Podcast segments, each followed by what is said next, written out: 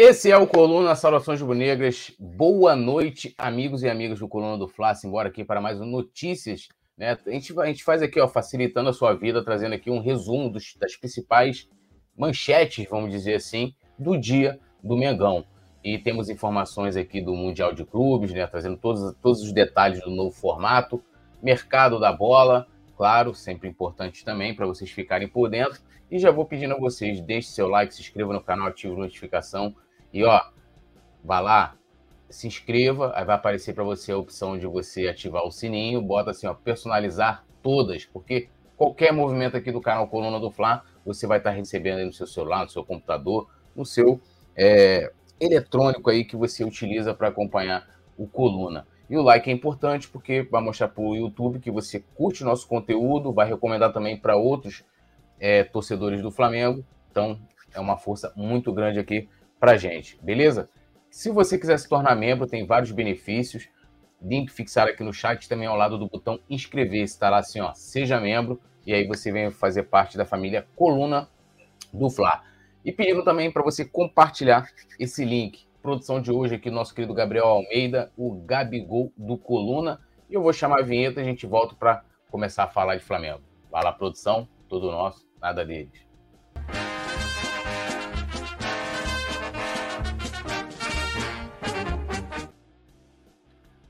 Bom, a gente é, volta aqui trazendo informações sobre o Mundial de Clubes, né? É, e a FIFA divulgou aí algumas novidades da competição, né? Ela vai passar por, por alguns, algumas mudanças que a gente vai falar, mas a primeira novidade é que o Mundial de 23 ele vai ser disputado na Arábia Saudita, né? É, a FIFA definiu lá a Arábia como sede do, do torneio, ela vai ser realizada em dezembro, assim como né, os outros anos, né? A gente teve essa questão do calendário ano passado, né? Que por conta da Copa do Mundo que foi disputada no fim do ano, o Mundial acabou sendo postergado, que deveria ter sido realizado em 2022, no início de 2023. E aí, esse ano ele passa a ter aquela é, a realização de forma natural dentro do calendário do futebol mundial. Então vai ser realizado em de dezembro, né? A data ainda vai ser é, definida e vão ter sete participantes. Né?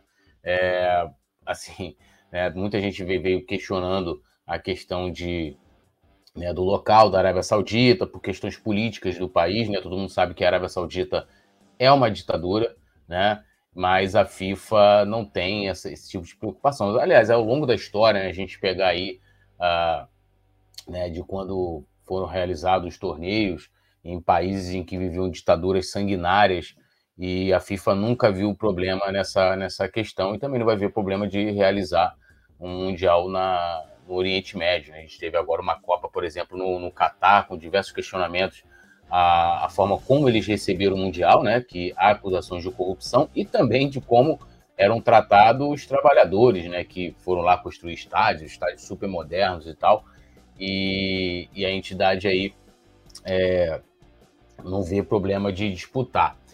E também é importante a gente falar aqui do, do formato né, do, do Mundial. Né? É, as próximas, vamos dizer assim, as, os próximos dois torneios, né, que, ser, que serão nos anos de 24, 20, perdão, 23 e 24, ainda vai ter esse formato atual, né? Que a gente tem ali as quartas de final, né? Com sem envolvimento das equipes sul-americanas e com, né, com os clubes da Ásia, da África, né? E com os sul-americanos e europeus entrando na semifinal e depois a final. Então, vamos lá.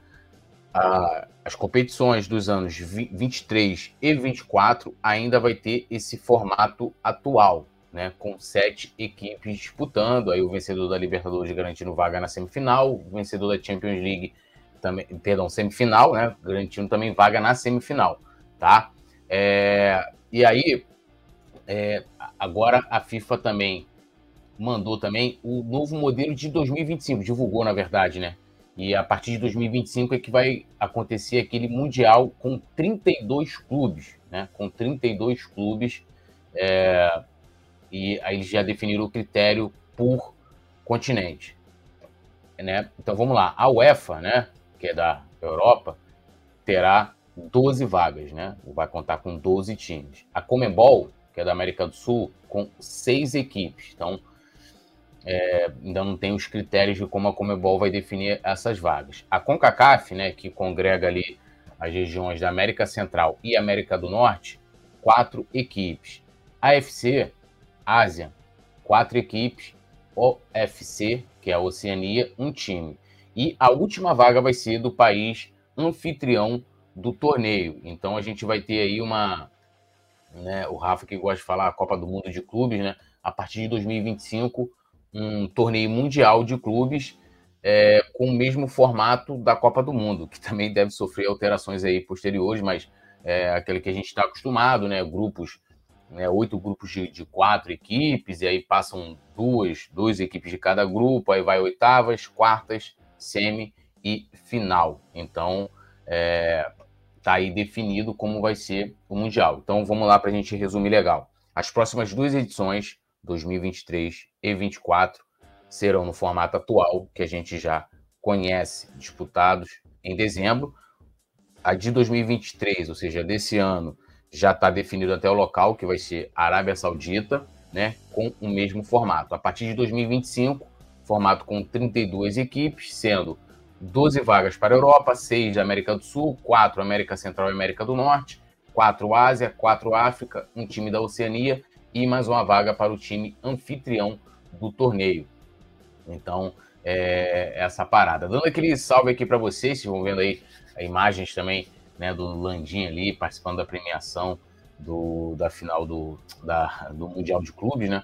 O Carlos Jardim, salve poeta Turi, chat, coluna do Flan, like vitorizado com sucesso, chama o Mengão de malvadão. Sidney Alves, essa diretoria tá pensando que a torcida boba faz ou não faz o estádio pra, de mim, tirando para mim, tá fazendo tiração com a nação. Eu quero ver se perde a Recopa. Sidney, vamos bater aqui, ó. Vou bater na madeira, que a gente não vai perder a Recopa.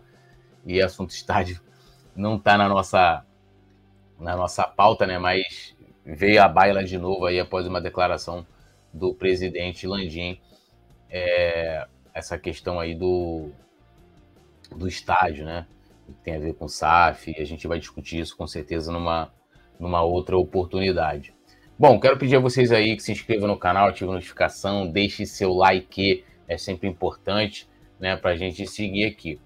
Bom, outra informação importante: clubes aprovam aumento de estrangeiros nas partidas da Série A do Brasileirão, né?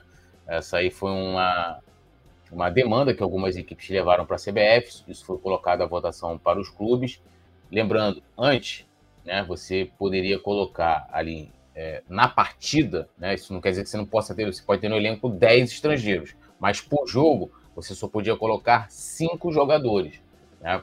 E agora foi aprovada a mudança para se poder utilizar sete jogadores de outras nacionalidades em cada jogo. Né? Então, com essa definição, os clubes ganharam aí a possibilidade de acrescentar mais dois estrangeiros. Né? E isso para o Flamengo é bom, porque o Flamengo vem contratando aí nos últimos anos diversos estrangeiros, a gente tem, inclusive, diversos estrangeiros né, no, no nosso elenco também, e dá essa possibilidade de você não ter que deixar de fora, né, fazer uma escolha que não seja técnica, muitas vezes. Lógico, uma equipe que tem mais de sete estrangeiros vai continuar com esse problema, né? Então, vamos lá, o Flamengo tem Vidal, Varela, Arrascaeta, quem mais? Três só? Três, né? É isso, Vidal, Varela, e Arrascaeta, né? Acho que é isso aí, que eu lembro aqui. É, isso aí. Três, né? Deixa eu ver aqui, a produção me mandou aqui. Ah, tem o Pulgar também, quatro. O Flamengo tem quatro. Mas agora, se a gente quiser, né? Isso, isso mexe com tudo, né? Porque você tem, faz o planejamento é, para contratações e muitas vezes isso pode fazer diferença. O Flamengo tem quatro. Aí, de repente, você tem dois estrangeiros que o Flamengo tem interesse. Aí completaria para seis. Aí o Flamengo fala: não, não vou, eu vou ter que abrir mão de um, né? Não vou poder contratar um estrangeiro porque né, tem, tem essa, essa. Tinha, né, no caso, essa regra de cinco. Agora não. E ainda há a possibilidade, porque o Arrascaeta ele tá para conseguir a cidadania brasileira, né? E aí o Arrascaeta conseguindo a, a cidadania, cidadania brasileira, ele ficaria com dupla nacionalidade, abriria mais uma vaga no elenco do Flamengo, né? E aí você pode ali inscrever o atleta e também levar para os jogos mais um atleta. Né? Então, eu, eu, pelo menos, achei a decisão é, muito boa, coerente também, acho que até coerente com o que outras ligas fazem. Antigamente eu lembro que, isso nos anos 90, né, você tinha uma, uma limitação é, em muitos países, pelo menos as principais, se não me engano, acho que eram três ou quatro estrangeiros, né, é, por equipe que você podia colocar ali no jogo, né, e isso depois foi alterado porque pô, você olha hoje aí futebol italiano, futebol alemão, uh, próprio futebol espanhol, né? Você tem muitos estrangeiros, né? Você pega a equipe do Real Madrid, você tem ali o Vinícius Júnior, Rodrigo, né? É, o Valverde também é, é, deles, né? Tinha um Casemiro, o Modric, né? Só que eu contei cinco. Então, se tivesse ainda essa imposição na Europa, é, talvez o Real Madrid não teria possibilidade de, de ter tantos estrangeiros. Estou usando o Real Madrid como exemplo, mas tem outras equipes com, muito mais, com muitos estrangeiros também. E agora aqui, né, no Brasil, no futebol brasileiro, isso fica né, é mais facilitado para o Campeonato Brasileiro, de você poder inscrever mais atletas. Eu acho né, super válido né, que isso aconteça e que a gente vá, vá se, se, se modernizando né, é, também, né? E aí, mais uma informação também, né? É, é, e, e, lembrando, né? Você gosta de falar aqui, toda a, a, nossa pauta aqui, as principais notícias, estão em detalhes lá no coluna do Fla.com. Então, depois vão lá acompanhar a, a maior, né? A maior, a maior cobertura sobre o Flamengo. Então, traz aqui a matéria, né? Para validação do novo modelo, cabe à entidade apenas atualizar o sistema de súmulas durante os jogos do Campeonato Brasileiro para que não haja bloqueio das escalações. Com isso, as equipes podem entrar em campo para as partidas da Série A com sete atletas estrangeiros. No entanto, a medida só tem validade para a primeira divisão do Brasileirão. Então, lembrando, é somente para o Campeonato Brasileiro. Sendo assim, jogos da segunda divisão, que é o, é o Brasileirão Série B, e também a Copa do Brasil, não estão contemplados nessa situação né, de receber uh, de poder, dos clubes poderem inscrever, colocar sete atletas, o que eu acho ruim, isso eu acho ruim. Acho que isso deveria abranger né, todas as competições do país, né, campeonatos estaduais, né, as divisões inferiores, né, a Copa do Brasil, todas as competições de você colocar sete atletas, né? E quem sabe até no futuro pensar em mudar ou até acabar com essa limitação, né? Eu, assim, eu, eu não entendo, na verdade, essa, essa limitação pós-justificativa, né? É, até porque, assim, eu, eu acho que o, o, o, futebol brasileiro, até pela situação dos clubes, e até por a gente ser também um futebol formador, não vejo que ele vá ser tão globalizado no sentido de você ter uma equipe, vou pegar o Flamengo como exemplo, que é o nosso caso, ter o Flamengo formado, por exemplo, por maioria de estrangeiros. Eu acho que isso dificilmente aconteceria. Até por conta de, por exemplo, é muito fácil ali um jogador italiano jogar na Alemanha, um jogador português e jogar no futebol italiano. Questões de cultura, né? A, a, também a distância, né? O cara vai ali, dependendo do país que ele for jogar, ele pega um trem, ele, tá, ele, ele pode visitar a família ou a família pode visitá-lo. Aqui é diferente, né? Você vai trazer né, um, um jogador da Europa, né? Um, porra, é, é, é, é, muito mais custoso. A mesma coisa é, vale para aqui, para o continente sul-americano também. Você tem algumas, algumas regiões aqui em que é extremamente complicado, por exemplo, a logística para você viajar. Né? Então, eu acho que isso não aconteceria. Eu não vejo o porquê de ter esse tipo de, de vamos dizer assim, de limite, né? Ó, dando aquele salve aqui Ivan Cândido, boa noite, nação tricampeã das Américas. Um abração aí pro Ivan. Yuri Reis, boa noite. Não recebi notificação que começou o programa. Alô, produção. Ô, Yuri, é, pode ter sido um problema do. Deixa eu até ver se eu recebi aqui. É... Vamos lá aqui, ó. Eu também não recebi, ó. Também não recebi, né? Mas é por isso que eu falo que é importante vocês darem aquela, aquela conferida para ver se o sininho de notificação está ativado, né? Então, ó, vai lá, dá aquele confere ali para ver se o sininho está ativado para você receber aí a, né, a informação do, dos nossos programas. Ó, a gente vai trazer aqui, ó. Marcos Braz revela detalhes do clima no vestiário do Flamengo após eliminação do Mundial, né? ele, ele deu uma, uma entrevista para o GE, mas foi um diálogo até que ele, que ele. Uma declaração que ele deu na, no desembarque do Flamengo aqui no Brasil. Se vocês lembram, principalmente quem acompanhou ao vivo aqui com a gente, o Marcos Braz foi perguntado ali é, como é que foi o clima no vestiário após a eliminação. Ele fala: o clima foi de velório, né? O clima né, de muita tristeza por parte dos jogadores, né, sentiram muito essa, essa, essa eliminação. E, mas ele voltou a falar numa entrevista ao Globo Esporte, né?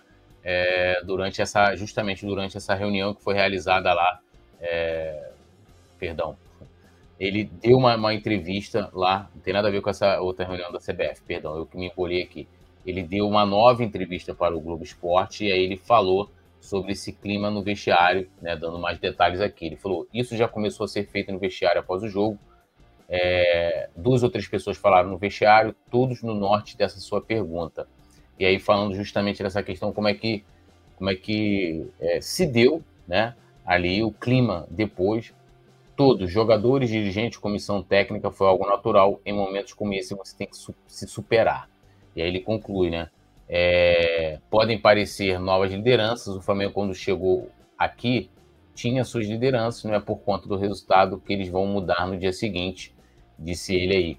É, e aí, né, o que ele está destacando aqui é que né, os jogadores ali, principalmente as lideranças que o Flamengo tem, é, né, se colocaram ali, falaram, e até, se vocês lembrarem, isso é a atual informação de que o time é, tinha feito um pacto, né? Uma coisa que é, eu não vejo muito sentido de ter o pacto. Claro que é importante os jogadores se fecharem e falarem, porra, a gente foi eliminado aqui, vamos se fechar para a gente conquistar de novo a Libertadores, para a gente estar tá aqui no Mundial de novo em 2023. Claro que é importante, mas assim, por que, que não fizeram um pacto para vencer o Mundial, né?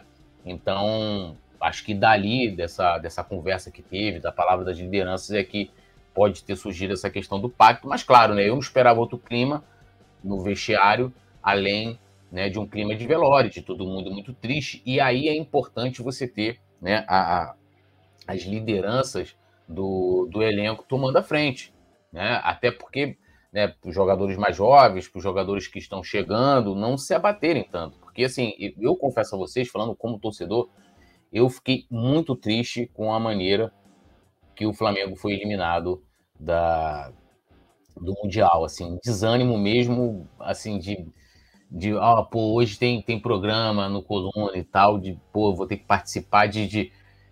Porque eu gosto de chegar aqui, independente da gente perder, da gente ganhar, né, quando a gente perde, a gente, a gente coloca a nossa indignação aqui, vocês aí nos comentários, eu aqui falando, muitas vezes eu até, né, é, falo coisas sem sentido, no momento... É, né, muito quente, né? Se tá ali, acabou a partida e tal. Exagero muitas vezes nas, nas declarações e não tem problema nenhum de depois é, é, voltar atrás. E aí, dando um exemplo aqui, por exemplo, eu falei, ah, Vitor Pereira tem que sair, não sei o que e, tal. E, e, olhando a realidade, a gente sabe que isso não vai acontecer, né? Isso não aconteceu também. É, então, é, é, é, muito importante, né? Eu, eu, então, assim, para conseguir voltar a ter essa motivação de, porra, e, e, acompanhar, e, e, assim, diferente de vocês, eu tenho obrigação de estar acompanhando as notícias do Flamengo para não chegar aqui vendido, né? Não adianta só a produção pegar e falar assim, ó, toma aí a pauta, né?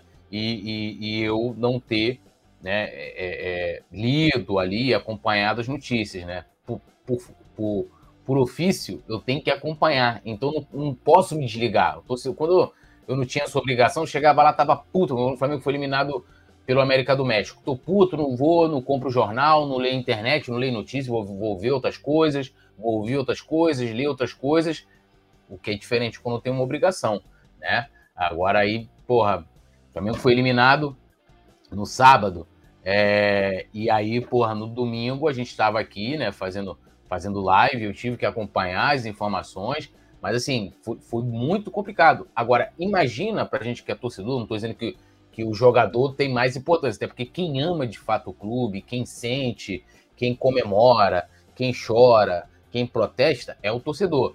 Mas eu olhando para o profissional que está lá dentro, né, participando diretamente, ele tem o poder, a gente não tem esse poder, de influir diretamente numa partida. Então eu fico imaginando, por exemplo, o Gerson, né? Como é que está a cabeça do Gerson nesse momento, né? Porque ele, ele teve um papel crucial ali para a nossa eliminação. E aí é bom ressaltar que ele não é o único culpado, o Flamengo não perdeu só por causa, daqueles lances do Gerson é, e tal. Mas imagina a cabeça do Gerson. Imagina da onde o Gerson vai ter que tirar motivação para continuar na temporada, ele tendo sido considerado, e foi de certa forma assim, um dos responsáveis diretos né, pelo resultado daquela partida. Então, assim, é, é muito difícil. Então, você chega ali, você tem a palavra do Gabigol, né, que é uma liderança no elenco, liderança técnica e também do vestiário. O próprio Davi Luiz, eu sei que tem muitas críticas ao Davi Luiz, eu sempre falo que jogador tem que ser cobrado, dirigente tem que ser cobrado, né? Todo mundo tem que ser cobrado, né? É... Então, muitas vezes você precisa dessas lideranças. O próprio Everton Ribeiro, né? Eu, eu não curto muito a maneira com que o Everton Ribeiro se porta como capitão no campo, né? Eu acho que o capitão tem que ser um cara mais enérgico, que de fato ele vai ali, vai questionar o juiz, né? É, vai, vai, vai tomar frente, vai se comunicar, buscar comunicação dentro de campo. E eu não consigo ver que o Everton Ribeiro seja isso. Mas eu sei né, que ele tem uma liderança muito grande no vestiário do, do Flamengo. Né? Então é importante você chega ali, você vê um Gerson cabisbaixo, e tal, e você tem uma palavra dessas lideranças e também dos dirigentes, né? Que também é aquilo que eu falo. Não adianta só aparecer no bom momento. Só aparecer quando ganha. Quando perde também é importante. E uma coisa é, é legal falar, foge um pouquinho aqui do, da notícia, mas assim, o Flamengo não se planejou para perder. Ah, Túlio, mas tem que se planejar para perder? Olha só. Em qualquer cenário, a gente fala muito de profissionalismo, é, em qualquer cenário, Vou pegar o próprio Flamengo. Eu lembro que quando olhava lá nas épocas de eleição, né, é, quando você tinha uma que, que, ia ter uma apresentação da questão do que das promessas para o lado financeiro, as projeções eram feitas em três cenários. Quais cenários? Um cenário muito bom, em que pô, a gente vai superar muito as metas que a gente está colocando aqui. Um cenário médio, né? Qual o cenário médio? Vou conseguir bater a meta. Ah, eu tô. Vou dar um exemplo aqui. Olha, o Flamengo prevê arrecadar 1 bilhão e 200, 200 milhões em 2023. Ah, o Flamengo é, porra, alcançou a meta. 1, 1 bilhão e 200 milhões. Show de bola, né? É cenário médio. E você tem um cenário ruim, né? Que é o cenário em que você não consegue atingir a expectativa. E o Flamengo parece que não se preparou, pelo menos para a semifinal, para uma possibilidade de perder. E aí eu incluo jogadores também, né? Porque você tem que ter um plano de ação também quando você perde. Também quando você perde. Né? O que vamos fazer com. Como que a gente vai fazer se formos eliminados né, para uma reação mais rápida? E o Flamengo não fez, ficou muito claro, né? A gente leu aqui, debateu aqui, dirigentes mudam planejamento da temporada, Vitor Pereira não sei o quê, é, vai mudar o time, Vitor Pereira vê que tem que dar resposta a curto prazo. Isso, e, e tudo isso aí está acontecendo porque o Flamengo não se planejou também para perder. Né?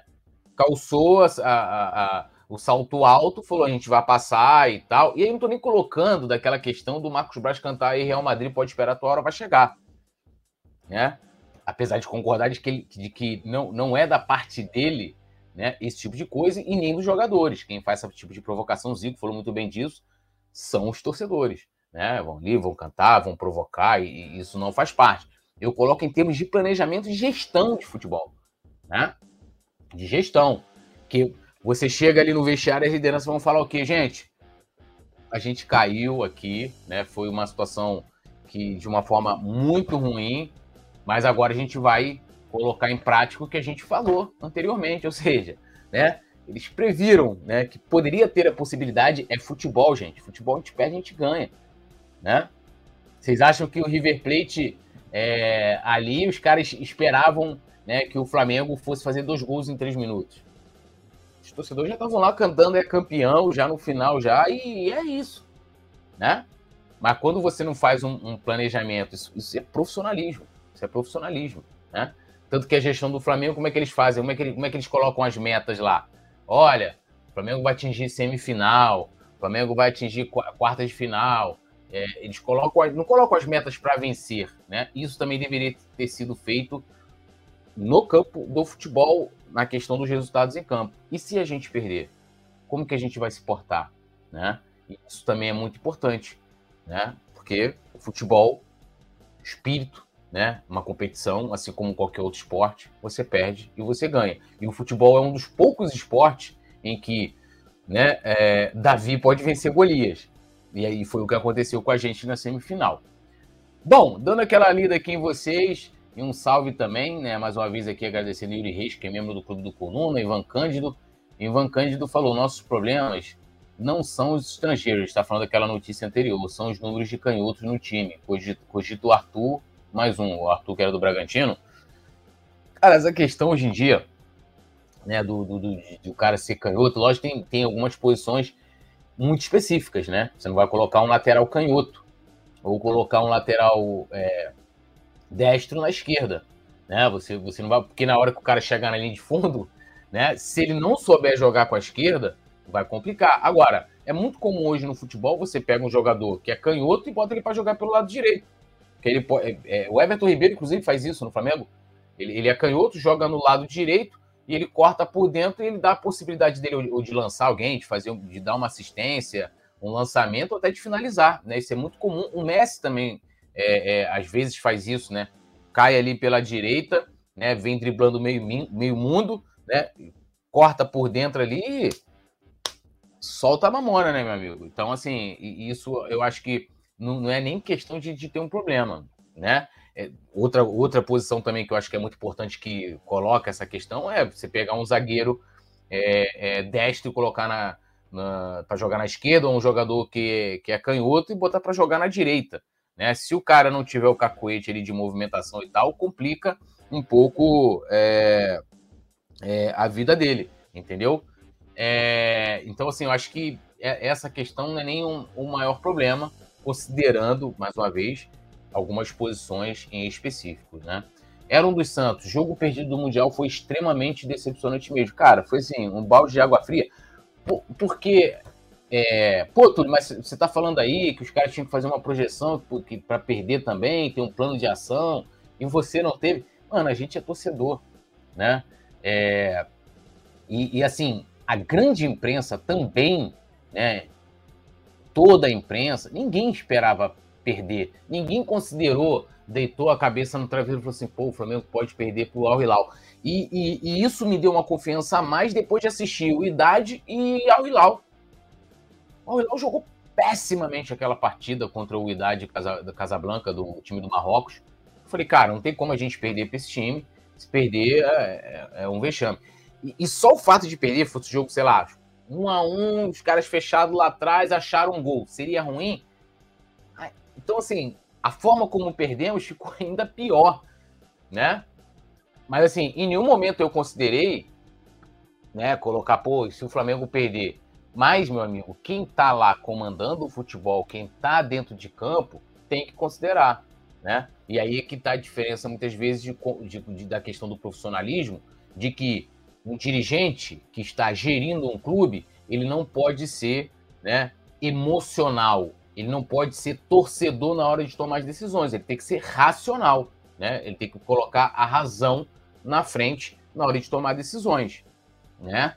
E, e, essa questão de você fazer um planejamento para derrota também, na minha opinião, faz parte. Até porque aí, agora o Flamengo está numa situação, a gente vai ver como é que vai ser o comportamento da equipe na próxima, a partir de quarta-feira. A gente tem uma sequência, como a gente colocou aqui no programa de segunda-feira, uma sequência é, que vai ser complicada, né? A gente pega Volta Redonda e Resende, então, os adversários né, tecnicamente mais fracos. Depois vem, meus amigos, ó, a gente tem é, Independente Del Vale, né? Jogo no Equador. Depois vem Botafogo, jogo de volta com Independente Del Vale e mais dois clássicos, Vasco e Fluminense, né? Ou Fluminense ou Vasco, não lembro agora a ordem, mas é, são esses, esses dois. É uma sequência complicada. Se o time ficar batido, o time aí sim periga até da gente não, não ganhar a Recopa. É, Alisson Silva, cheguei agora, já deixei meu like, Túlio, me atualiza aí essa informação sobre o novo Mundial, não entendi como assim o novo Mundial. Vou resumir aqui rapidamente, hein, Alisson, te dar essa moral. Bom, a FIFA hoje divulgou algumas informações com relação aos mundiais, as próximas edições. Então, primeiramente, a edição desse ano foi definido o local, onde será Mundial de 2023, Arábia Saudita. As edições desse ano e de 2024, elas serão disputadas no formato atual, de sete equipes, né? Tendo, né, quartas de final, com equipes lá da, né, da Ásia e geralmente África, né, envolvidas ali, é, naquelas quartas de final. As equipes sul-americanas, o campeão da Libertadores e o campeão da Champions, entram já na semifinal e aí vai prosseguindo normalmente, né? Vão, vão jogar com os vencedores lá dos jogos das quartas e vem semi e final. 23 e 24, como está aqui ó, no GC, as duas próximas edições no formato atual. A edição de 2025 ela passa a ter 32 equipes, 32 equipes, né? Então é, é, essas as vagas, né? Vou colocar aqui de cabeça, se eu errar produção, tu me avisa aí. 12 vagas para a UEFA, né, que é a Europa, ou seja, teremos 12 equipes da Europa, seis equipes, né, do da CONCACA, da Comebol, tá? Que aí são, né, ou seja, o, o, aqui da América do Sul. Aí você vem a CONCACAF, né, que é América do Norte e aqui, ó, América do Norte e Central.